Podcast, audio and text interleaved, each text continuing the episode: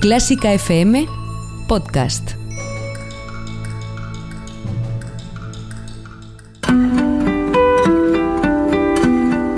Clásica 2.0 con Berta Herrero.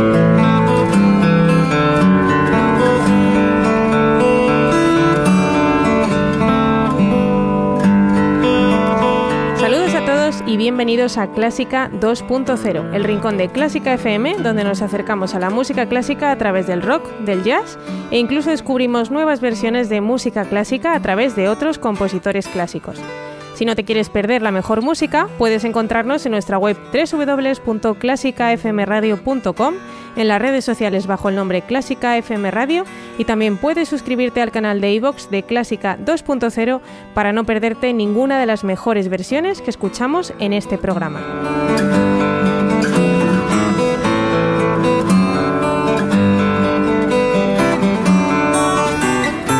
Clásica 2.0 está dedicada a uno de los más grandes compositores de todos los tiempos, Beethoven.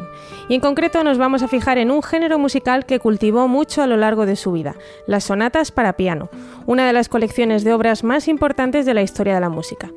Beethoven escribió sus 32 sonatas para piano entre 1795 y 1822 y son consideradas una de las primeras colecciones de grandes piezas para piano adecuadas para ser interpretadas en sala de conciertos. Hans von Bülow las llamó el Nuevo Testamento de la literatura sobre piano el, clave bien temperado de Bach sería, según él, el Antiguo Testamento. Las 32 sonatas de Beethoven se dividen en tres periodos compositivos. Sus primeras sonatas fueron muy influenciadas por las de Haydn y Mozart. Aún así, comenzó a encontrar nuevas formas de componer sus sonatas. Dentro de este periodo se encuentran sus 15 primeras sonatas para piano, muchas de las cuales fueron de cuatro movimientos de duración, lo cual era bastante raro en su tiempo. Luego viene su periodo compositivo central. Después de escribir sus primeras 15 sonatas, escribió en una carta, de ahora en adelante voy a tomar un nuevo camino. Las sonatas de Beethoven de este periodo son muy diferentes de las anteriores, modificando la forma de la sonata de Haydn y Mozart, volviéndose más atrevida y expresiva. La mayoría de las sonatas de esta época, de la época romántica, estaban muy influenciadas por estas de Beethoven. Después de 1804, Beethoven dejó de publicar sonatas en sets y solo las compuso como una sola obra. A este periodo pertenecen sus sonatas número 15 a la 27. Las sonatas tardías de Beethoven fueron algunas de sus obras más difíciles, marcadas también por su sordera, pero también por una perspectiva distinta, con efectos sonoros casi impresionistas, con notas repetidas y efectos de pedal, anticipando con todo esto a Debussy. Una vez más, su música encontró un nuevo camino, mostrando una desviación radical de la forma sonata convencional. Hoy, en Clásica 2.0, escucharemos algunas de las sonatas más famosas de Beethoven a través de las versiones que se han escrito de ellas. El próximo anuncio publicitario contiene ventajas y descuentos para los mecenas de Clásica FM. María Calas la Divina vuelve a escena radiante con su inolvidable voz. Ven a pasar una noche única con María Calas en holograma. Beis Hologram presenta Calas en concierto con la Orquesta Sinfónica de Bankia en directo. Tres únicas semanas. Entradas a la venta en laestacion.com. Y ya sabes, hazte mecenas de Clásica FM por solo 5 euros mensuales y disfruta de ventajas y descuentos en decenas de productos y conciertos. Encoda, N-K-O-D-A, la nueva aplicación de partituras con decenas de miles de títulos de las mejores ediciones, Busy Hawks, Barenheiter, Chester y más de 100 editores. Descárgala en cualquier dispositivo y suscríbete para anotar, practicar y ejecutar tus partituras. Redescubre Bach, Puccini, Einaudi y miles de compositores en una sola aplicación. Encoda, N-K-O-D-A. Descárgala en tu App Store y pruébala gratis. Clásica FM Podcast.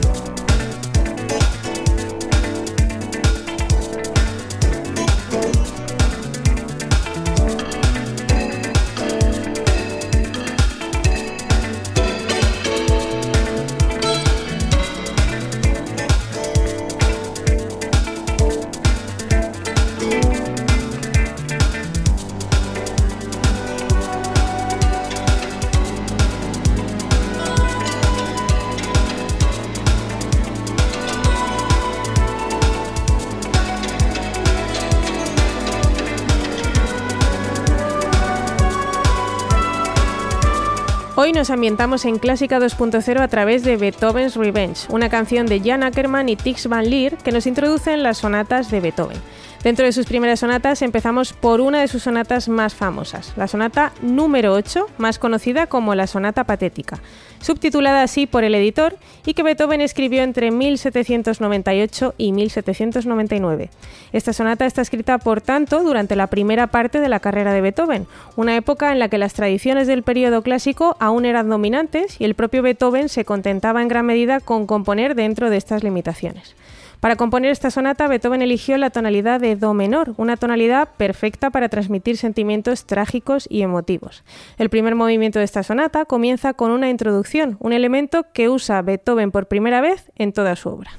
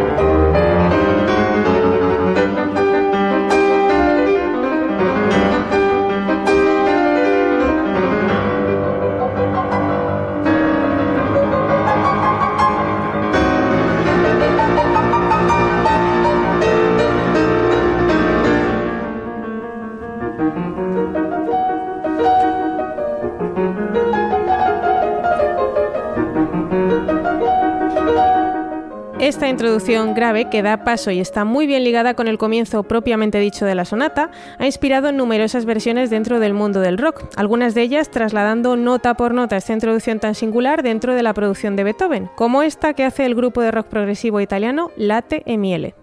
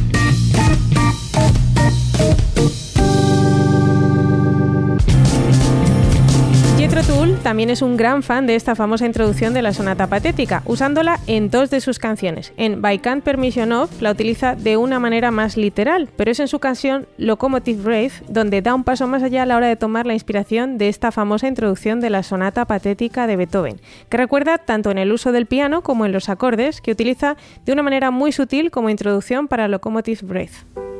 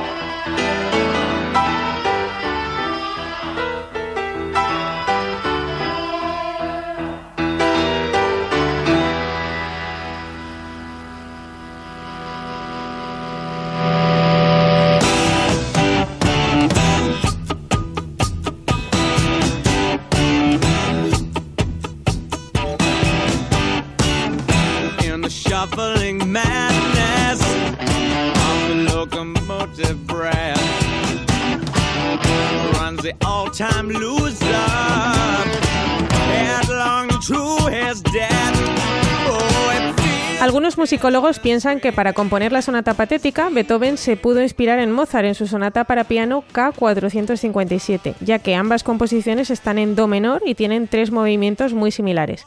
Unas similitudes que se notan especialmente en el segundo movimiento, Adagio Cantabile, donde Beethoven utiliza un tema muy similar a uno que aparece en la sonata de Mozart. Este segundo movimiento es un buen ejemplo del estilo expresivo de Adagio de muchos movimientos lentos del periodo clásico.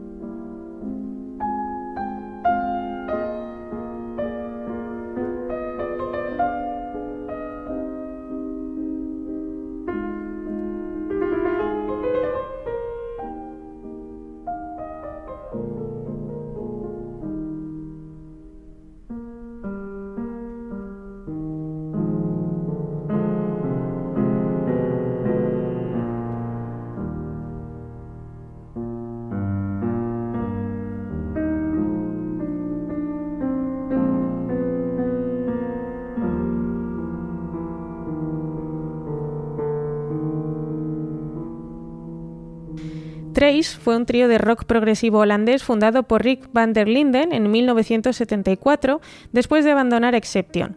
Publicaron tres discos antes de volver a fusionarse. En uno de ellos, The White Ladies, versionan el segundo movimiento de la patética de esta manera.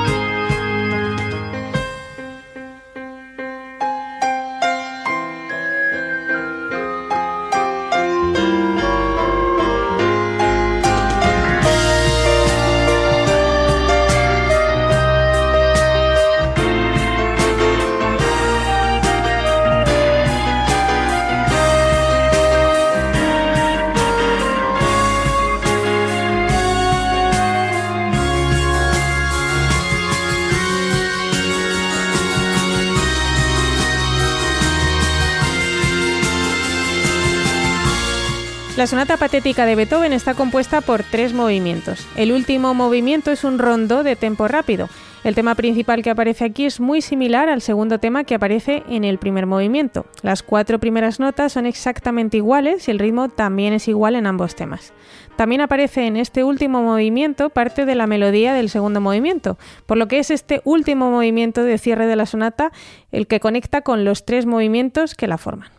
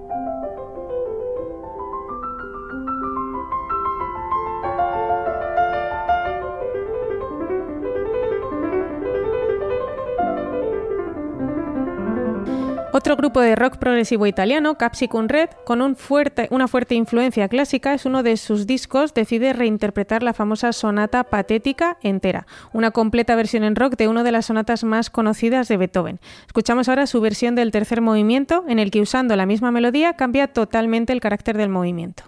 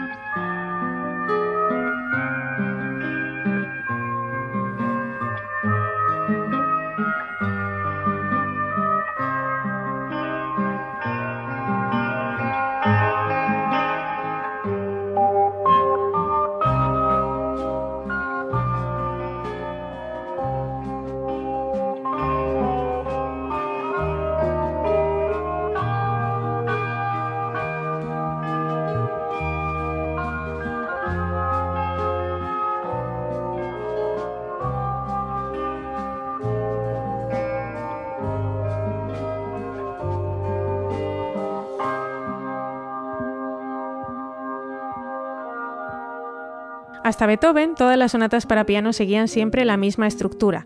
Un movimiento de apertura rápido y enérgico, un segundo movimiento lento y un tercer movimiento rápido de nuevo. Con la sonata Claro de Luna, su sonata número 14, escrita por Beethoven en 1801 y también con sus sonatas de esta misma época, Beethoven comienza su revolución musical.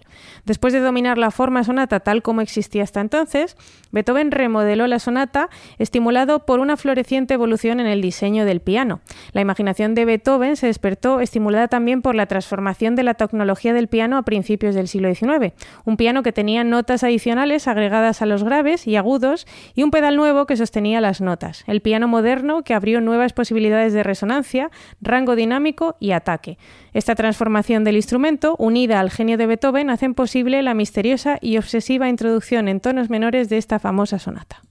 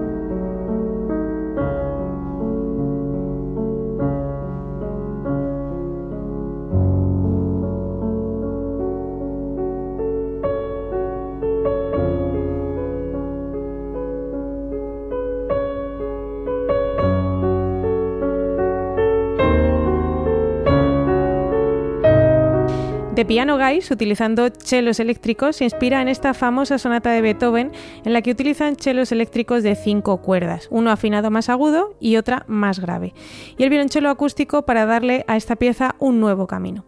Dentro de esta canción también utiliza otro tema de Beethoven, su famosa melodía del segundo movimiento de su séptima sinfonía.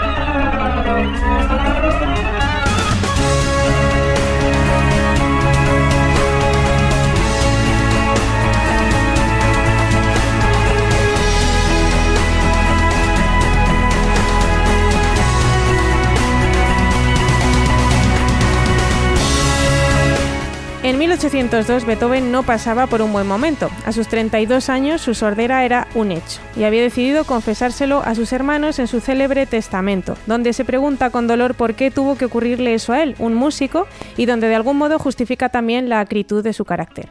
Este es el año en el que compone su sonata número 17, subtitulada La Tempestad, compuesta por tres movimientos, de la cual escuchamos ahora su tercer movimiento.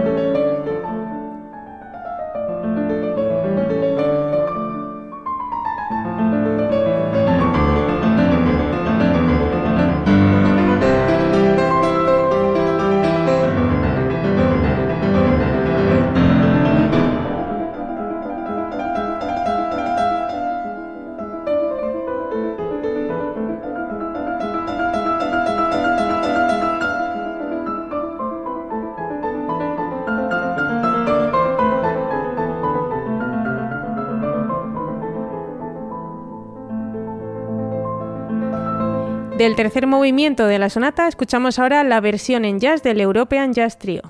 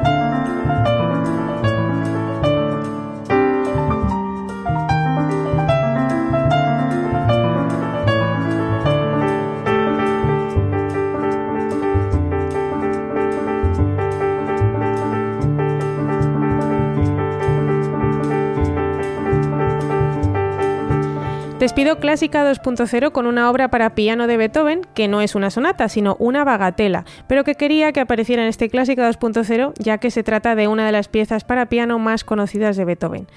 Su bagatela número 25 es, para, es más conocida por su nombre para Elisa, un nombre que jamás puso Beethoven, ya que la dedicatoria del manuscrito de Beethoven decía para Teresa, y que debido a un error de transcripción el editor publicó la partitura con el nombre equivocado, que es el nombre con el que todo el mundo hoy conoce la pieza. Beethoven compuso la pieza en 1810, etapa en la que su audición se estaba debilitando gradualmente. A medida que Beethoven se iba haciendo más sordo, sus piezas se hacían más agudas, razón que explica las notas tan agudas que aparecen en esta pieza. Escuchamos ahora la versión a través del grupo The Pink Mice, en el que no solamente versionan su Paralisa, sino que también introducen en la misma canción su versionadísima sonata Claro de Luna. Antes de terminar, me gustaría agradecer que me hayáis acompañado en este programa, gracias también al equipo de Clásica FM con Ana Laura Iglesias en los controles y esperando que también hayáis disfrutado de Clásica 2.0, os saluda Berta Herrero.